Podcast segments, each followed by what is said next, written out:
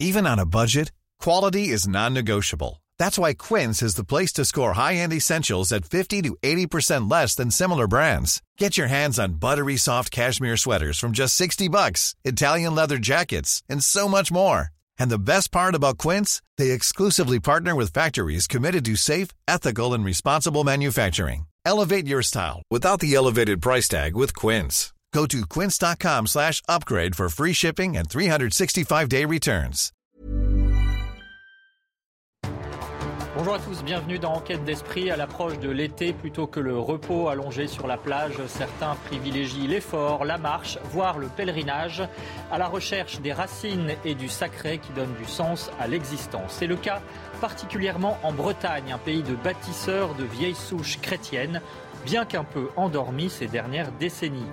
Mais il y a les fameux, pardons bretons, dont celui de Sainte-Anne-d'Auray fin juillet, mais aussi la renaissance du pèlerinage du Trobrez, ou encore cet été la grande Troménie de Marie, 1100 km à travers les innombrables sanctuaires de la région. Est-ce un simple folklore ou au contraire un terreau formidable pour euh, ranimer la flamme de la foi en Bretagne et en quelque, sorte réveiller son âme. On en parle aujourd'hui dans Quête d'Esprit avec Claire de Pinfintegno, elle est fondatrice justement de la Troménie de Marie, avec euh, Bruno Belliot, secrétaire général du sanctuaire Sainte-Anne-d'Auray, avec également Bernard Rio, écrivain, historien et spécialiste de la Bretagne, et bien sûr Véronique Jacquier, journaliste. Pour l'heure, les infos avec Simon Guillain.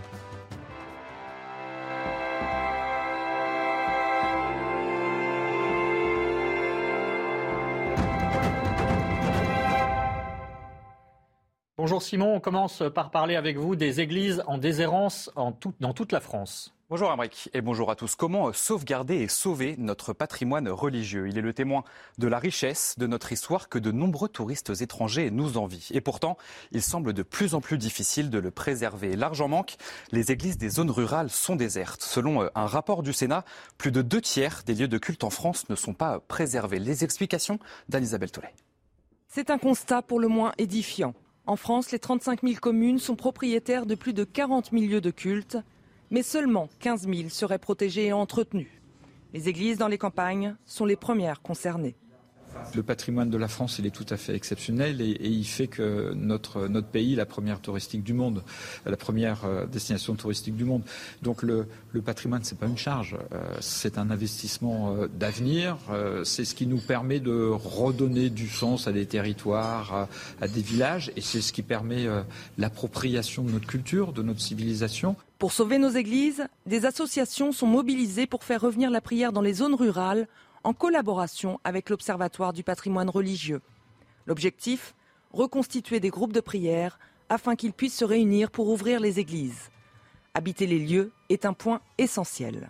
Être catholique, ce n'est pas juste aller à la messe une fois par semaine, c'est euh, venir prier dans son église pour justement se rencontrer entre catholiques, affermir sa foi les uns les autres, se soutenir et aussi permettre à des laïcs de pouvoir bénéficier de ce patrimoine, pouvoir y rentrer, parce que si les catholiques n'y vont pas, effectivement, ces églises vont être soit vendues, soit détruites, soit fermées, ce qui est vraiment très dommage. Dans les campagnes, les fidèles catholiques parcourent environ 30 km pour rejoindre les lieux de prière. Selon le rapport du Sénat, entre 2500 et 5000 églises pourraient fermer d'ici 10 ans. Et euh, dans ce contexte, dans une interview accordée au journal La Croix, le sénateur communiste Pierre Ouzoulias a proposé d'élargir l'utilisation euh, des lieux de culte en les ouvrant, euh, par exemple, pour la révision des examens. Mais le secrétaire général de la conférence des évêques de France n'approuve pas. Selon lui, vous le voyez, toutes les parties du bâtiment servent à l'expression de la foi. Fin de citation. Et justement, près de Nantes, dans la petite commune de Saint-Julien de Vouvante, la deuxième église de Loire-Atlantique est à l'abandon et menace de tomber en ruine. Mais vous allez voir que les habitants se mobilisent. Un reportage CNews signé Jean-Michel Decasse. Regardez. Vu de l'extérieur, l'édifice est imposant. Par sa taille, Saint-Julien de Vouvante se classe deuxième église de Loire-Atlantique derrière la cathédrale de Nantes. Faute d'entretien, un groupe de 12 bénévoles vient tous les mois pour ramasser les morceaux de murs qui s'effritent. Des morceaux comme ça qui s'éclatent du haut de 5-6 mètres. hein, alors c'est inquiétant quoi. Les poussières viennent, de, disons, le- du tuffeau qui se dégrade au niveau des, des, bandes là, qui se décrochent et qui tombent et qui éclatent par terre. Alors euh, voilà, ça, fait des morceaux assez conséquents. Les vitraux, orientés à l'ouest, laissent passer l'eau qui dégouline sur la pierre à longueur d'année. Derrière la sacristie, c'est le toit qui fuit. C'est inquiétant de voir ça, quoi. Le bâtiment est classé monument historique depuis 2007 avec un projet de rénovation chiffré à 2 millions d'euros. Les travaux se sont résumés à de la consolidation. La seule restauration a été financée avec de l'argent privé. Il y a eu un don il y a, 10 ou 15 ans là, de, 40 000 euros. Alors on en a profité pour... Euh, faire un nouveau virail là. Saint-Julien, année après année, voit donc son église partir en petits morceaux. Les bénévoles craignent de leur côté la fermeture de l'édifice pour raison de sécurité.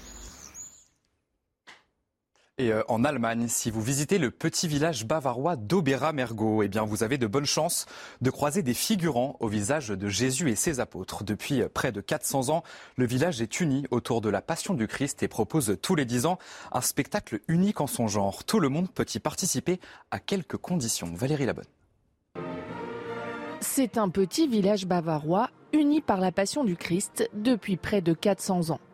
Pendant la guerre de 30 ans, les habitants promettent de jouer tous les 10 ans un spectacle qui raconte les dernières heures de la vie du Christ. Sur les 5500 habitants, 1400 d'entre eux, bébés ou octogénaires, y participent. Frédéric joue le rôle de Jésus depuis 2010. Bien sûr, on fait des concessions. Pendant l'année de la pièce, on ne part pas en vacances, on reste ici. C'est une tradition vieille de presque 400 ans à laquelle on participe, à laquelle on assiste. Bien sûr, il y a aussi une réflexion sur Jésus et sur ce qu'il a apporté comme message au monde. Dans ce village, Jésus et ses disciples sont partout, en haut des montagnes, sur les façades des commerces et dans la rue. Il a toujours été clair pour moi que je devais y participer. Je n'ai pas eu beaucoup à réfléchir. Cela a toujours été une évidence pour moi de jouer. C'est super sympa, c'est amusant d'être là. Une super belle communauté. Un spectacle de 5 heures auquel tous les habitants peuvent participer à deux conditions être né à Aubera-Mergo ou y vivre depuis au moins 20 ans. Et c'est la fin de ce journal. C'est à vous, Emmerich, pour la suite d'Enquête d'Esprit. Merci, Simon Guillain. Comment rallumer la flamme de la foi, réveiller l'âme de la Bretagne? On en parle aujourd'hui d'Enquête d'Esprit avec Claire de Pinfintegno. Bonjour. Merci d'être avec nous. Vous avez relancé avec votre mari une tradition ancestrale, la Troménie de Marie. 1100 km en 12 tronçons d'une semaine sur les routes de Bretagne. De sanctuaire en sanctuaire, vous nous en parlerez. Avec vous, Bruno Belliot, bonjour. Merci d'être avec nous. Vous êtes le secrétaire général du sanctuaire de Sainte-Anne-d'Orée, près de Vannes, le plus grand sanctuaire breton. Et puis vous êtes aussi le directeur de l'Académie musicale d'art sacré. Vous nous en parlerez de son importance aussi dans l'enracinement de la foi en Bretagne. Avec nous également Bernard Rio, bonjour. Merci d'être avec nous. Vous êtes écrivain, journaliste et marcheur aussi, il faut le signaler, auteur de nombreux ouvrages sur la culture bretonne, sur ses pardons et ses saints. Je signale euh, Voyage dans l'au-delà, les Bretons et la mort aux éditions Ouest France, et puis euh, apparaître également Les Portes du Sacré aux éditions Ariédour. Et puis avec nous également Véronique Jacquier. Bonjour Véronique. Bonjour à tous. Vous êtes journaliste et vous nous parlerez d'un saint vendéen, certes, mais d'origine bretonne, Saint Louis-Marie Grignon de Montfort qui est euh, connu pour sa très forte dévotion mariale. Et cette dévotion mariale, on le sait, est très importante en Bretagne. Alors, comment raviver euh, la foi en Bretagne? Vous vous y efforcez, Claire de Pinfintegno, avec cette Tromédie de Marie. Vous êtes parti le 18 juin, 1100 kilomètres à travers, à pousser une calèche euh, sur laquelle figure une statue de Notre-Dame de France. Racontez-nous comment se déroule une journée type et qui vous rejoint qui nous rejoint, qui veut. Il n'y a pas d'inscription, c'est grande liberté. On marche une heure ou on marche trois mois, comme on veut. Et qui nous accueille, euh, les paroisses. C'est très local. Et c'est ça, voilà, c'est ça la, spécificité de la Troménie de Marie. C'est un réveil local. Euh, on n'arrive pas avec nos gros sabots. Euh, avec euh, tout ce qu'on sait. Euh, on, en fait, on est ensemble et pour réveiller. le pèlerinage près de chez vous, c'est un peu ça. oui, que l'on prend au passage et que l'on que l'on peut faire ou en entier. Il y en a plusieurs qui sont qui sont qui partent avec nous depuis le début. Et, pourquoi les gens vous rejoignent? Eh ben, ils y trouvent une joie. D'abord, suivre Notre-Dame de France, ça, ça donne l'agnac. C'est on est aspiré, en fait. je ne sais pas si vous avez vu cette immense statue qui fait. on la verra tout à l'heure à l'écran. Voilà. et, et l'eau, pas du cheval. Et en fait, c'est simple. Et Dieu est simple. Marcher derrière un cheval en priant et en regardant Jésus et Marie. Et simplement. On en reparlera bien sûr. Alors, Troménie, ça veut dire euh, tour des sanctuaires ou des lieux saints en breton. Bruno Bellio, vous, vous êtes le secrétaire général d'un sanctuaire, le plus grand sanctuaire Sainte-Anne-d'Auray. Ce sera le point d'orgue ou le point d'arrivée en septembre de cette Troménie. Euh, dites-nous en quelques mots l'importance de ce sanctuaire à Sainte-Anne-d'Auray en Bretagne. Alors, le sanctuaire de Sainte-Anne-d'Auray. Euh, et euh, tient son origine des apparitions de Sainte Anne euh, à Yvon Nicolasique, un pieux laboureur au XVIIe siècle. Nous nous apprêtons d'ailleurs à fêter le 400e euh, anniversaire de, ce pèlerinage. Et depuis donc le XVIIe siècle, les foules viennent en nombre. C'est d'ailleurs le miracle annoncé par Sainte Anne au XVIIe siècle à Yvon Nicolasique. Tous les 26 juillet, donc il y a, on en reparlera bien sûr, le grand pardon à Sainte-Anne-d'Auray euh, qui attire les foules. Et absolument, le, point culminant est chaque année les fêtes de Sainte-Anne, 25 et 26 juillet. Grande veillée au flambeau le 25 juillet et 26 juillet. Procession, messe solennelle, euh, vêpres pontificale, cette année présidée par Monseigneur Habert, euh, évêque d'un autre grand sanctuaire, puisque c'est l'évêque de Bayeux-Lisieux. Absolument. Bernard Rio, comment on explique cette densité incroyable de sanctuaires en Bretagne? On a parlé de Sainte-Anne-de-Ré, mais il y en a bien, bien d'autres. Comment expliquer finalement cette imprégnation de la foi sur la terre bretonne? Par un continuum, un continuum historique et géographique. La Bretagne est littéralement une terre sacrée, puisqu'on a aujourd'hui, il nous reste 6000 sanctuaires, églises et chapelles. Il y, en avait, il y en avait 18 000 euh, au XVIIIe siècle, donc euh, on en a conservé 30 euh, et ce qui fait qu'on est la, la, région, non pas de France, mais du monde, où il y a le plus de sanctuaires.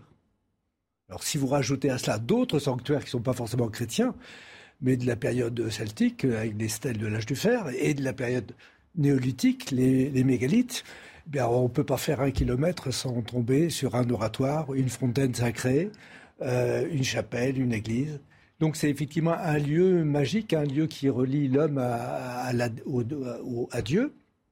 Et, cette floraison et cette densité de, lieux fait qu'il y a avec ces lieux des rites, euh, les rites qui sont perpétués par les pardons. Euh, c'est un terme qui vient du 19e siècle, hein, qui couvre les pèlerinages. Les, pèlerinages indulgenciers, avec des indulgences. Mais tous les pardons ne sont pas indulgenciers. Et, donc, il y a un pardon, voire deux pardons par chapelle. Un pardon d'été et un pardon d'hiver. Alors aujourd'hui, on a conservé surtout les pardons d'été, mais il reste des pardons d'hiver, hein, comme le pardon de Saint-Gilda en, plein hiver. Donc on a, ce sont des dédicaces, puisque avec ces sanctuaires, nous avons aussi les saints. Donc on en a, Philippe Abjean parle de 1000 saints, mais en, réalité on en a un peu moins, on en a 900 qui sont reconnus, c'est déjà pas mal. Euh, Pour un seul territoire. Reconnus par la Vox Populi, mais aussi par, euh, par l'Église. Et donc pour ces saints, il faut des sanctuaires et, donc tout va avec, en fait, les, pardons, les cultes des saints et, les sanctuaires. Ce qui est intéressant aussi, euh, Bruno Bellio, en Bretagne, c'est que euh, finalement cette laïcité à la française dont on parle tant, donc qui sépare hein, bien les deux domaines, qui tente de les séparer, en Bretagne, c'est pas du tout le cas. Vous avez par exemple un ancien ministre, Jean-Yves Le Drian, qui est venu à Sainte-Anne-de-Ré dans votre sanctuaire. Euh, on a donc une laïcité qui n'est pas excluante du religieux. Alors, la, loi est bien entendu à respecter en Bretagne, ça on, en espère bien, mais disons cette dimension euh, culturelle, cette dimension euh, historique, patrimoniale dont vient nous parler Bernard Rio, est ancrée, je pense, profondément dans, dans, ce qu'est la Bretagne. Voilà. J'ose dire parfois que, que, que, Sainte-Anne-d'Auray, puisque c'est le lieu que, je connais peut-être le, mieux, est une image d'épinal au bout du compte de, de, la Bretagne. Quoi.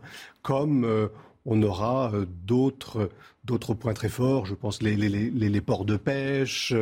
Euh, mais du coup, ça, ça, rentre vraiment et ça rejoint encore les hommes euh, aujourd'hui.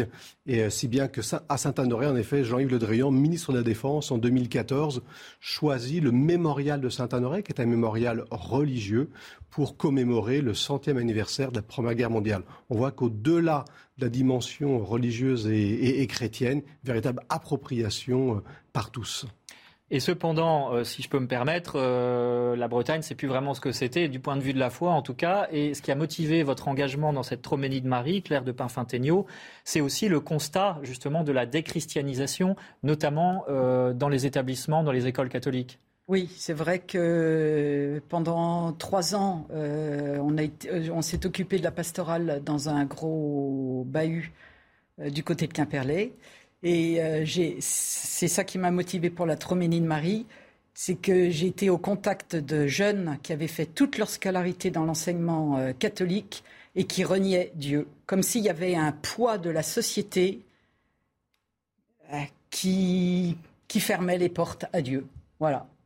Voilà. Et vous avez choisi, c'est pas n'importe quelle année non plus, 2022, puisque c'est aussi le centenaire de la proclamation de la Vierge Marie comme sainte patronne de la France. Euh, Véronique, vous allez nous raconter en deux mots euh, pour organiser donc votre Troménie de Marie et avec l'espoir peut-être de réveiller justement ce patronage euh, marial, Véronique. Oui, centième anniversaire donc de la consécration de Marie à la France. C'est pas rien. Le contexte, c'est le 2 mars 1922, le pape Pie XI qui proclame Marie patronne principale de la France et Jeanne d'Arc patronne secondaire. Alors évidemment, il faut s'imaginer, on était après la Première Guerre mondiale qui avait été une boucherie. Euh, euh, Sainte Jeanne d'Arc euh, était vraiment la patronne de cœur des poilus dans les tranchées. Mais il répond à une demande unanime à l'époque de tous les évêques de France. Et c'est une reconnaissance officielle par l'Église finalement du lien extraordinaire entre la Vierge Marie et la terre de France. Le pape donc de l'époque avait dit que les Français de toute façon avaient déjà compris que la Vierge Marie était chez elle en France, que c'était une terre qui lui était consacrée parce qu'ils avaient l'habitude de voir qu'elle apparaissait euh, en France plus qu'ailleurs. Alors le renouvellement de cette consécration cette année, c'est le 22 août à Paray-le-Monial, jour du couronnement de la Vierge Marie. Et là, tous les Français, tous les pèlerins sont invités à un acte de consécration nationale au cœur uni de Jésus et de Marie. Voilà, et on sait que la Bretagne est un peu une France en miniature, mais comment euh, réveiller donc cette âme bretonne, cette foi bretonne? Les Bretons sont-ils toujours fer de lance du christianisme en France? On en parle, vous restez avec nous juste après la pause publicitaire. De retour dans Enquête d'esprit, la Bretagne, terre de vieille chrétienté, est-elle une terre en déshérence de la foi? C'est euh, le paradoxe breton que nous explorons aujourd'hui avec Claire de Pinfintegno. Elle est la fondatrice de la Troménie de Marie, un pèlerinage cet été à travers les routes et les sanctuaires de Bretagne avec euh, Bruno Belliot, il est secrétaire général du sanctuaire Sainte-Anne-d'Orée, avec Bernard Rio, écrivain, journaliste, spécialiste du religieux en Bretagne, et Véronique Jacquier, journaliste qui nous parlera d'un saint Grignon de Montfort qui a réévangélisé les campagnes grâce à la piété mariale. Alors Bernard Rio, je commence par vous, puisque euh, au XIXe et même au XXe siècle, la Bretagne était considérée comme un pivot du catholicisme, encadré par des milliers de prêtres, de religieuses, formés dans des séminaires, des couvents, si nombreux d'ailleurs qu'ils euh, émigrèrent pour évangéliser le monde en Afrique, en Chine, dans les Caraïbes, en Amérique. Qu'est-ce qui a fait historiquement la force de cet enracinement de la foi en Bretagne? C'est le, le, rapport euh, quasiment charnel avec, avec Dieu. Euh, tout à l'heure, on disait, on ne peut pas faire un kilomètre en Bretagne sans tomber sur, une, sur un oratoire, un calvaire, une fontaine, une chapelle, une église. Euh, donc, donc, le rapport au sacré est permanent, constant, depuis, depuis la nuit des temps. Et, le, les les voyageurs grecs de l'Antiquité, euh, qui ont, qui, avant l'arrivée du christianisme, ont, déjà identifié la Bretagne comme la terre euh, euh, où les, les habitants avaient un rapport particulier avec la mort. Et ça, c'est un élément très important. De, tout à fait, parce que la mort, c'est l'autre vie. Donc les, les morts embarquaient passaient dans l'autre monde, ce qu'on appelle en, Bretagne le bacnose, la barque de nuit, et donc sur l'île de Saint l'île de Saint, euh, où il y avait neuf prêtresses euh, qui euh, honoraient un, culte pré-chrétien, mais où le Père Noir, au, donc avant au XVIIIe siècle, va, trouver, va évangéliser, réévangéliser. Donc on est dans les croyances païennes. On est sans arrêt dans un, aller-retour entre euh, du, sacré. on, peut s'interroger sur, euh, sur l'identité de certains saints bretons qui sont peut-être des avatars de divinités euh, celtiques. Mais ce qui est important, c'est ce rapport. On, on s'adresse, alors peut-être d'abord à ces saints qu'à Dieu. Et après au bon Dieu. Voilà. Parce que le saint est, le saint est identifié, il est à côté, il est, il est proche peut-être. On est les, fidèles du saint, les enfants du saint, c'est l'ancêtre tutélaire. Alors parlons euh, notamment de peut-être la plus grande sainte, Sainte Anne, euh, dont les, traces sont très anciennes aussi. Ça explique sans doute cet enracinement très fort euh, de la foi en Bretagne, puisqu'elle a été vénérée, semble-t-il, dès le 5e siècle, mais avec effectivement ces apparitions de Sainte Anne à un paysan breton au XVIIe, qui a été à l'origine du sanctuaire que, vous, dont vous êtes le secrétaire général, Bruno Bellio. Oui, c'est exactement l'origine du, sanctuaire de, Sainte-Anne-de-Ré. Et aujourd'hui, ce, sanctuaire est, un sanctuaire qui, vit, je dirais, pleinement euh, sa, mission. Tout d'abord avec une, une, équipe de, prêtres, de, religieuses, euh, permettant une vie sacramentelle au quotidien très importante. Ce sont, sont trois messes, des confessions, euh, l'adoration perpétuelle. Et puis autour de cette de cette euh, vie liturgique très intense où nous accueillons tout au long de l'année des, pardons, des pèlerinages, dont la Trophée de Marie qui arrive le 10 septembre euh, prochain, eh bien, euh, des dimensions éducatives, culturelles. ce, sanctuaire a beaucoup investi depuis, depuis 30 ans, vraisemblablement aussi depuis l'avenue du pape Jean-Paul II, sur un redéploiement pour, pour le monde d'aujourd'hui. Véronique Jacquier. Euh, Sainte Anne, c'est la mère de la Vierge Marie. Euh, ses apparitions sont quand même rarissimes. Euh, quel est son message? Il y en a une apparition dans le monde. C'est à, c'est à Auray. c'est à Sainte Anne. Nous avons le, c'est, pas rien. nous avons le privilège, absolument. Eh ben voilà, il faut le souligner. Mais quel est son message? C'est-à-dire, on vient à Sainte Anne d'Auray. Pourquoi en particulier? Alors, les, les, mots de Sainte Anne au XVIIe siècle sont sont assez succincts au bout du compte. Euh, Sainte Anne dit simplement en breton, il faut le souligner, elle s'exprime en langue bretonne, je suis Anne, la mère de Marie, et je veux que l'on reconstruise une chapelle qui existait ici euh, précédemment et qu'on vienne m'honorer. Voilà, rebâti mon église. C'est le message fort de Sainte Anne d'Auray. Claire de Pinfintegno. Oui, elle dit ici. Ici, dans ce lieu, dans ce lieu. Mais elle dit aussi euh, tous les trésors du ciel sont, sont dans mes mains. Non, non, elle ne le dit pas à Sainte-Anne-d'Auray. Non. Ah oui Non. Est-ce que Sainte-Anne est encore aujourd'hui, pour tous les Bretons, qu'ils soient croyants ou pas, une référence en Bretagne? C'est la après après la Vierge Marie, c'est la première dédicataire des sanctuaires. Euh, on a Sainte-Anne d'Auray, bien sûr, mais Sainte-Anne la Palue, euh, Sainte-Anne du Scorff, euh, on, a, on a, beaucoup d'écoles, beaucoup d'écoles, beaucoup d'écoles, sous le patronyme de, Sainte-Anne, d'institutions. Et le, lieu de Sainte-Anne d'Auray, à l'origine, commune de Pluneret, avant Sainte-Anne d'Auray, c'était Keramna, donc le village d'Anne. Claire de Pinfintegno, qu'est-ce qui explique cet attachement des Bretons à la figure de Sainte-Anne, à votre avis? Euh, c'est une histoire de, transmission, euh, sans doute. De famille? Oui, c'est ça, la famille. C'est vrai que la famille bretonne, euh, c'est important. On est tous issus d'une famille, d'une famille nombreuse. et ouais, avoir un père, une mère, c'est naturel. Alors, il y a l'enseignement aussi. Parce que Sainte-Anne est représentée apprenant à lire. Oui, oui la transmission. C'est la transmission. C'est à la fois la famille et la transmission. Et c'est ce que vous faites effectivement encore aujourd'hui, c'est ce que vous nous avez dit. Hein. Il y a une école, il y a une l'académie donc euh, d'art musical, d'art sacré, euh, qui, cherche à, retrouver en quelque sorte ses racines à travers la culture et l'art? Alors, en effet, euh, la, figure, je dirais, traditionnelle artistique est l'éducation de la Vierge Sainte Anne, qui transmet à Marie.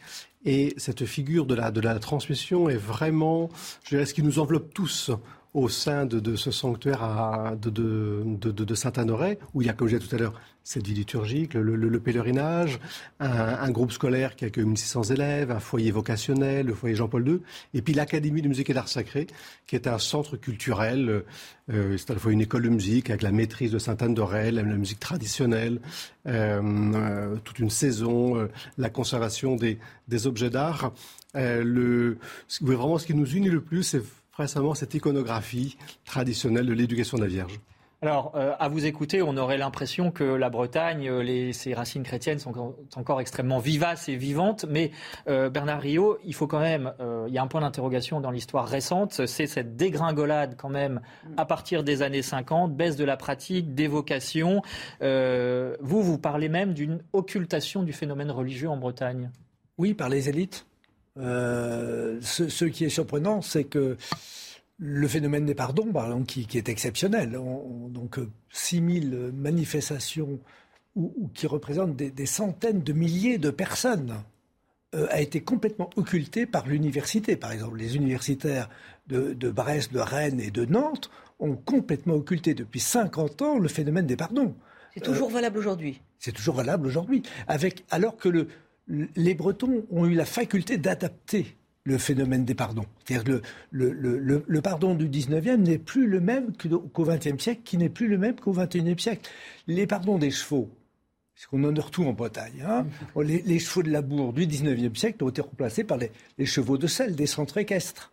Donc aujourd'hui, dans les pardons des chevaux, et, exactement, Porcaro, qui, qui, qui concurrent sérieusement Sainte-Anne de Rennes, notre Anne de Porcaro, dans le Morbihan également, qui est le pardon des motards. Il y a plusieurs dizaines de milliers de motards pendant trois jours à Porcaro. Alors, la, la et, le succès de la, la, pérennité de ces pardons, c'est tient au fait que c'est à la fois une fête religieuse et une fête profane. Ce n'est pas qu'une fête religieuse, ce n'est pas qu'une fête profane.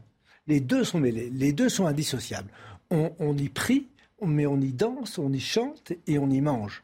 Et ça, c'est important. Donc, alors les motards à, Port à Porcaro, ils écoutent du rock, ils n'écoutent pas de, effectivement, de, c'est pas le fest-no, les chants bretons, hein, mais c'est leur musique. Euh, et, et, on va retrouver comme ça des, des, pardons qui vont s'adapter.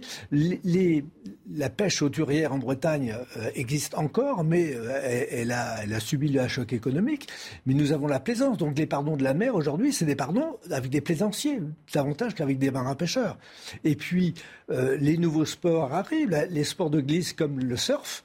Ben, les surfeurs euh, à Trenowen ont créé leur pardon. Donc, ils, donc on bénit les surfeurs. C'est-à-dire que les surfeurs, c'est de la jeunesse, on pense qu'ils sont complètement acculturés, complètement déconnectés de la, de la religion. Eh bien non, les surfeurs à Trenowen, c'est eux qui ont demandé aux prêtres de, de, venir bénir les planches, avec un office religieux spécial euh, pour, les, pour les surfeurs.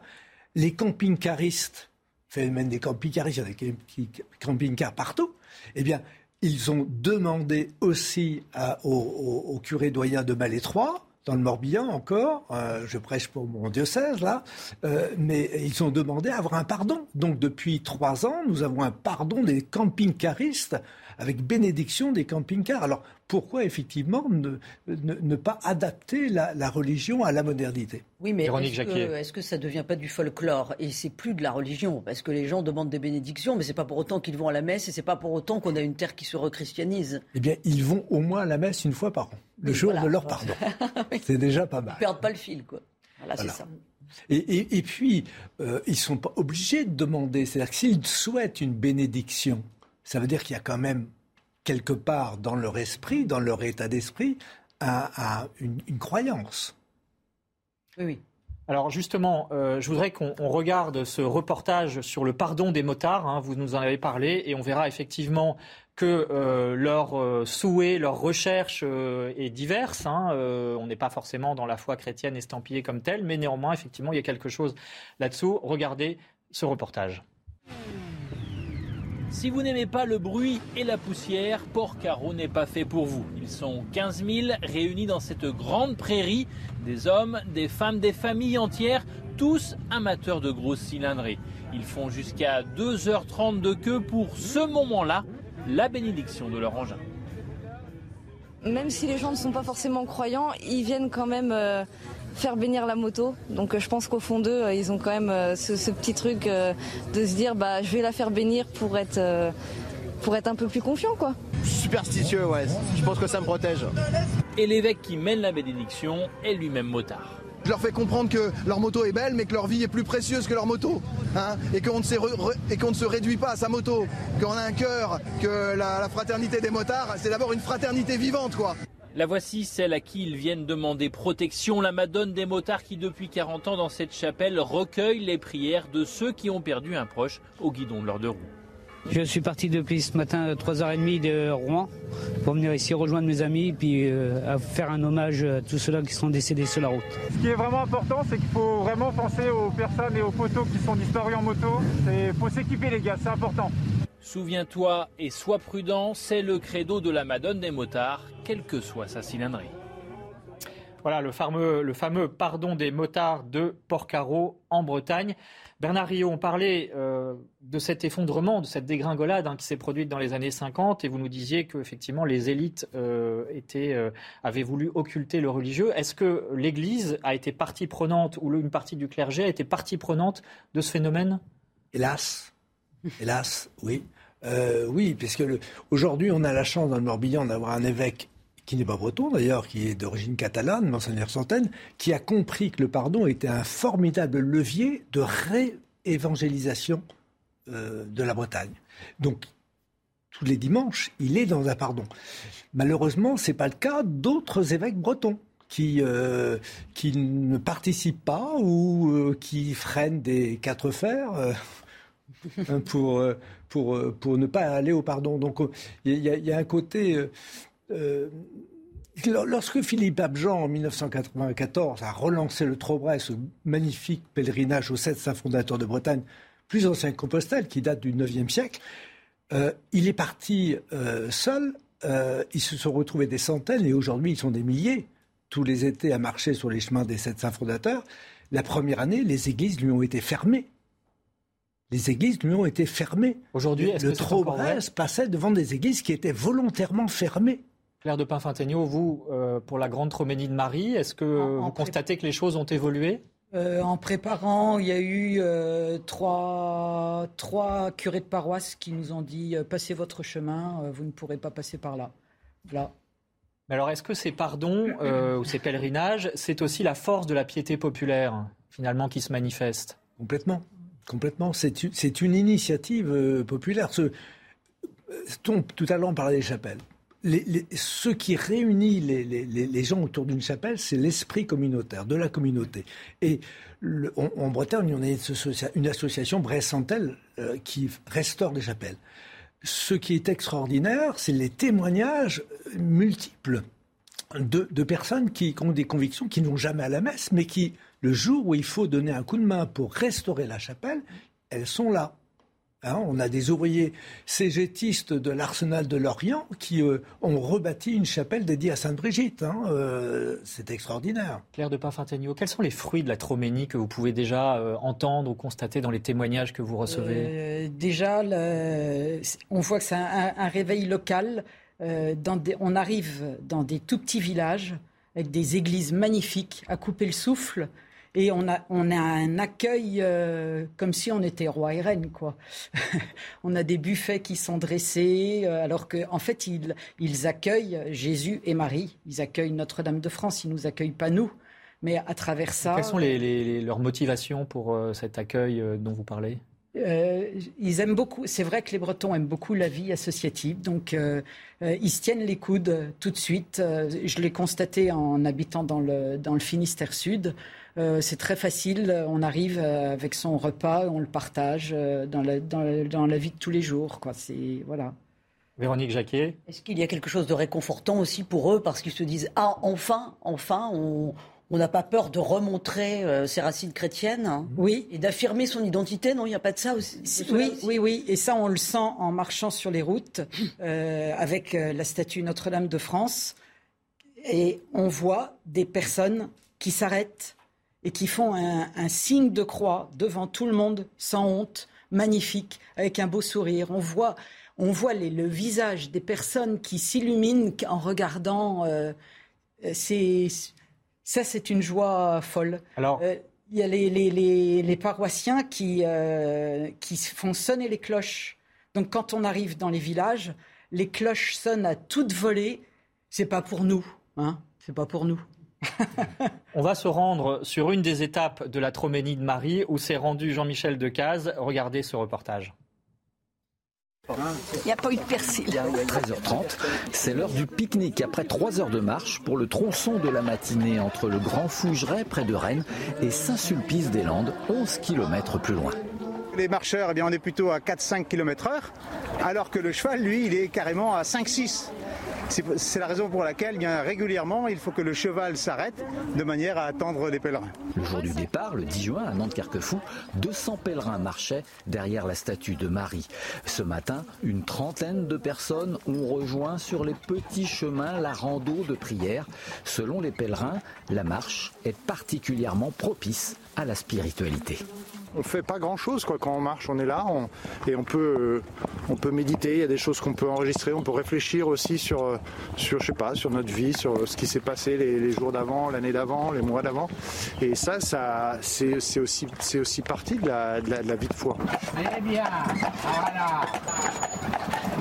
En plus de la santé physique mais la santé spirituelle aussi. Ah oui, ça fait du bien. La troménie, c'est une tradition bretonne qui remonte à la nuit des temps. Historiquement, il y en a eu euh, en Bretagne dans les années 5-600. Euh, ça s'est perdu ensuite. Trot, c'est le Tour et Mény, c'est le lieu saint, tout simplement. C'est du breton. C'est du breton pur. Les marcheurs de la Troménie de Marie vont parcourir 1100 km, visiter une commune bretonne sur six. Arrivée prévue le 9 septembre à Sainte-Anne-d'Auray, dans le Morbihan, après 72 jours de marche, le lundi étant jour de repos. Voilà, euh, Bruno Bellio, donc je rappelle, vous êtes le secrétaire général du sanctuaire Sainte-Anne-d'Auray. Donc là, on a vu euh, un renouveau, une forme de renouveau en marche, mais vous, vous êtes la stabilité du sanctuaire repère peut-être dans cette société euh, déchristianisée. Euh, je dois dire que le grand pardon du 26 juillet, c'est un peu l'équivalent du festival interceltique, hein, pour donner des éléments de comparaison. Voilà, en termes de mobilisation. Et donc, est-ce que ce sanctuaire de Sainte-Anne-d'Auray, il y a aussi la formation des séminaristes en partie qui s'y déroule. Est-ce que c'est finalement l'enracinement dans la culture bretonne qui permet aussi l'émergence de vocations, cinq ordinations dans le diocèse de Vannes cette année. Euh, est-ce que c'est aussi le fruit de cet enracinement? Alors, certainement, puisque euh, est attachée autour de, de ce sanctuaire une dimension, euh, de, vocation, voilà, puisque c'est en 1815 qu'est fondé le petit séminaire de Saint-Anne-de-Ray, qui, formera des générations et des générations de, prêtres. Et à son arrivée dans notre diocèse, Monseigneur Centaine, en 2005, souhaite renouer, je dirais, avec, avec cette tradition en, créant euh, euh, ce qu'on appelle le foyer Jean-Paul II, qui est un, qui est un, foyer vocationnel euh, qui accueille une propédeutique pour des, pour des jeunes morbihanais se posant la question d'une vocation. autrement dit, les, les, les, les, jeunes prêtres qui ont été ordonnés au, au, mois de, au mois de juin, les cinq pour, pour le diocèse de Vannes, ont quasiment tous dû passer par cette année de, de propédeutique à Saint-Honoré, en tout cas en, grande partie. Certains même sont bretonnants, je pense à l'un, bretonnant, euh, voilà, euh, président les, les messes en, breton maintenant au sanctuaire. Et c'est important, euh, Claire de Pinfintegno, euh, d'avoir un clergé qui est issu du, terroir de la région? Oui, je sais pas, je sais pas, sais pas Mais vous êtes fidèle, vous êtes. je sais pas. Oui, non, ça, c'est pas, c'est pas ma partie. Mais je crois que ça va, ça va au, au, delà même, je dirais, du, du, clergé. Quoi. Ce, que, l'on souhaite tous, c'est cet enracinement, voilà, de, de donne une proximité, sans doute aussi. Euh, et et la, la Bretagne, je dirais, par, euh, par, par, par, par, son histoire, son identité qui, qui, est forte, au même titre euh, que le Pays Basque, la, la Corse, l'Alsace, la, la, permet à tous de, de, de de, de s'enraciner. Et c'est bien le but. On, assiste à quelque chose d'intéressant, c'est que dans les pardons, les fameux pardons bretons, on, on, constate que les chants en breton sont entonnés avec beaucoup plus de ferveur. Il y a comme un, frisson euh, qui, euh, qui réunit et qui enflamme les gens. D'ailleurs, je signale à vos auditeurs que Arguedour, le site d'Arguedour animé par Ephraim Kawissin, qui est diacre, euh, euh, donne toutes les semaines les horaires et les lieux des messes en breton. Et là, pour nous, par exemple, et, ça, c'est de ce qui est très important, c'est qu'un pèlerin puisse chaque dimanche entendre au moins un chant en breton. Et vous y travaillez au, travers notamment de votre académie musicale euh, Et l'Académie musicale d'art sacré a plusieurs projets euh, qui, vont dans ce sens. Tout d'abord des classes de, musique instrumentale. La bombarde, ce, hautbois rustique euh, breton qui petit à petit, aux années 70-80, a été introduit dans les, églises. Puis nous avons aussi un programme que nous appelons Langue et culture bretonne pour des collégiens et lycéens euh, qui apprennent la langue et euh, auxquels on propose un parcours en théâtre, euh, en, chant et puis et chant et danse, bien entendu. Alors, il nous reste quelques minutes. Oui, Claire de oui, C'est vrai que quand on lit, moi je ne parle pas breton, mais quand je vois la, traduction en français, les, les paroles vous transportent. elles vous mènent au ciel. Voilà. Alors, pour aller au ciel, eh bien, euh, il faut passer dans la foi catholique par la Vierge Marie. Et euh, Véronique Jacquet, vous allez nous raconter l'histoire justement d'un grand saint, Saint Louis-Marie Grignon de Montfort, qui est connu pour avoir évangélisé la Vendée, mais qui était originaire de Bretagne. Et ça explique tout. Alors, Saint-Louis Grignon de Montfort, c'est Saint-Louis-Marie Grignon de Montfort, justement, c'est vraiment le, saint qui a une grande dévotion pour la Vierge Marie. C'est l'auteur du traité de la vraie dévotion à la Vierge Marie qui a notamment beaucoup inspiré le pape euh, Saint Jean-Paul II. Et tout commence effectivement en Bretagne, euh, dans sa famille, où la piété mariale est très forte. Dès sa jeunesse, il est membre, comme son père et son grand-père, d'une confrérie qui s'appelle la Frérie Blanche, qui a cette spécificité de célébrer la naissance de la Vierge Marie. Avec sa maman, il récite euh, quasiment quotidiennement le chapelet. À l'âge de 12 ans, il devient élève des jésuites à Rennes et il décide d'accoler à son prénom, Louis, le prénom Marie. C'est dire vraiment cet attachement très jeune. Il sera ainsi Louis-Marie Grignon, parce que c'est son nom de famille, de Montfort, parce que c'est la ville où il est né en 1673. Et ce breton, il devient prêtre et il choisit, enfin il veut plutôt euh, évangéliser au bout du monde. Il rêve d'aller au bout du monde. Euh, comme il n'obtient pas satisfaction de la part de ses évêques, il va à pied jusqu'à Rome rencontrer le, le pape de l'époque, Clément XI, et ce dernier lui dit non, votre terre de mission, c'est la France. Alors il est un petit peu désappointé. Il rentre en France, mais là, il prend son bâton de pèlerin et il va sillonner en dix ans, parce qu'il est mort à seulement 43 ans, une dizaine de diocèses, de Saint-Brieuc à La Rochelle, en passant par Nantes. Donc c'est vrai qu'il a vraiment très fortement marqué de son empreinte la, Vendée, mais pas que. Hein. on n'oublie pas que c'est l'un des grands saints bretons avec Saint-Yves, par exemple. Et comment a-t-il évangélisé euh, Parce qu'il avait affaire à une population quand même grandement illettrée? Eh bien, il est passé vous, par les champs euh, par les chants bretons. Euh, par, euh, et il en a fait en fait les chants populaires et il a, il a changé les paroles pour en faire des cantiques, notamment la Vierge Marie. c'est ainsi que les gens retenaient justement les, les grands pans de, l'histoire chrétienne et ce qu'il fallait retenir de dévotion en principe à la Vierge Marie. Il avait retenu ça évidemment de son enfance en Bretagne. Alors, justement, parlons de notre actualité. Et est-ce que la, dévotion mariale peut être source de renouveau? C'est le pari que vous faites, Claire de Pinfintegno, avec la Grande Troménie C'est sûr. en fait, je pense que c'est le, chemin le plus court pour aller à Dieu, c'est de passer par sa mère. et un cœur de mère, ça, ça, connaît, ça connaît son fils. c'est naturel, c'est. Et puis cette dévotion mariale, Bruno Bellio, elle est aussi très, euh, encore très présente euh, en Bretagne, à Sainte-Anne-de-Ré notamment. À Sainte-Anne-de-Ré en particulier. Ce qui me vient tout de suite euh, en tête, c'est ce que nous chantons à Sainte-Anne-de-Ré quasiment tous les, tous les dimanches. Une petite litanie pendant, nos pendant nos processions. Sainte-Anne, Mère de Marie, conduis-nous vers Jésus. Tout simplement. Tout simplement. Véronique Jacquier. Oui, peut-être que la porte est la Vierge Marie parce que pour euh, les, personnes, c'est quelque chose de, très charnel, de très proche. On n'est pas dans une religion cérébrale, non? C'est incarné. On a tous une mère. On a tous une mère. On peut pas. On peut pas y déroger.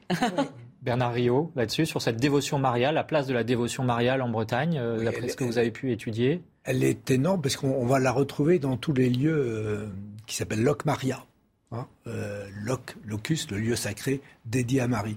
Et on, a un nombre invraisemblable euh, de, de lieux dits, de toponymes et de sanctuaires dédiés à Marie dans ces Loc Maria.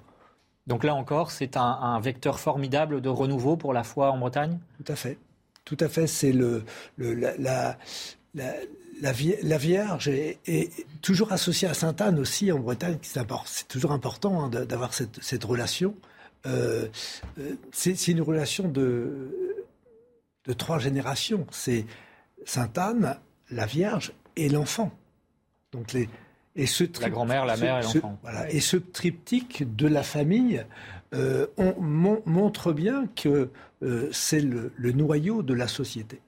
Véronique Jacquet et ça veut dire que le renouveau de la foi en Bretagne passe forcément par la dévotion populaire. Non, en tout cas, c'est ce qu'on voit avec la Trobénie. Le succès, il est là. Oui, oui, oui, le succès, le succès est là, c'est sûr. Euh, on en voit euh, des fruits. Euh, on a des, personnes qui, qui, sont engagées, parce qu'on est 100 bénévoles à travailler depuis six mois sur la Troménie de Marie. Et donc là, dès le premier jour, il y en a un qui a pris le micro euh, pour nous donner une intention de prière, parce que l'atroménie de Marie lui avait permis euh, de rencontrer son fils incarcéré. L'atroménie de Marie euh, passait juste au bord de la prison. Et donc, il n'avait pas de, nouvelles de son fils. Il avait appris par les journaux que son fils était en prison. Et donc, il a pu le visiter à cette occasion. Et quelques jours plus tard, euh, ce fils qui ne donnait pas du tout de nouvelles, qui avait coupé les ponts avec euh, sa famille, euh, a, téléphoné à ses parents, là, sur le chemin de la Troménie. Et sa, sa, mère a tout de suite eu le réflexe de donner son téléphone au prêtre qu'on a vu là, le frère Étienne. Et du coup, le, prêtre a, a béni par téléphone ce, fils. Ça a été un moment. Euh, Cette force qui relie. Ah oui. Euh, c'était. Et on peut vous rejoindre euh, durant tout l'été à travers votre site Il n'y a, y a, pas d'inscription. On vient comme on veut et on vient avec, avec son paquet d'intentions. On vient. La troménie de Marie.bzh. Voilà. Merci, merci beaucoup Claire de Pinfintegno d'être venue, d'avoir quitté euh, la route pour venir euh, témoigner dans notre émission. Merci Bruno Bellio, vous êtes secrétaire général du sanctuaire Sainte-Anne-de-Ré. Rendez-vous le 26 juillet donc le 25 et 26 pour le grand pardon, mais aussi le 15 août, puisque euh, la messe de la fête de l'Assomption, fête mariale, sera retransmise également depuis Sainte-Anne-de-Ré sur l'antenne de CNews. Merci euh, Bernard Rio. Les portes du sacré apparaître aux éditions Arguedour et puis euh, tous les livres que vous avez écrits sur la Bretagne, sur les pardons. voilà, vous allez vous défricher ça à longueur de livres. Merci infiniment d'avoir été avec nous. Merci Véronique. Un dernier mot le sujet du journal France catholique cette semaine Catholique euh, qui a choisi de vous faire découvrir, alors non pas la Bretagne, mais euh, euh, une, route qui est un peu l'anti-Compostelle, si vous voulez justement faire un pèlerinage aussi, vous voulez marcher cet été. c'est la Via Francis Géna qui part de Canterbury en Grande-Bretagne et qui vous emmène jusqu'à Rome, 2200 km, en traversant la Bourgogne, la Franche-Comté et le Valais suisse. voilà, c'est l'anti-Compostelle qui est actuellement saturé de marcheurs et c'est donc un bon moyen de se ressourcer spirituellement. Merci à vous d'avoir suivi cette émission. Merci à Aurélie Lucano et euh, à toute la réalisation très technique. Très bonne journée à tous et très bon été.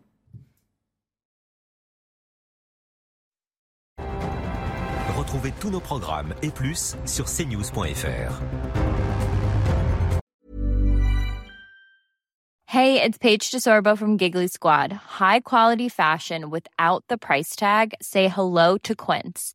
I'm snagging high-end essentials like cozy cashmere sweaters, sleek leather jackets, fine jewelry, and so much more. With Quince being 50 to 80% less than similar brands. And they partner with factories that prioritize safe, ethical, and responsible manufacturing. I love that. Luxury quality within reach. Go to quince.com slash style to get free shipping and 365 day returns on your next order. Quince.com slash style.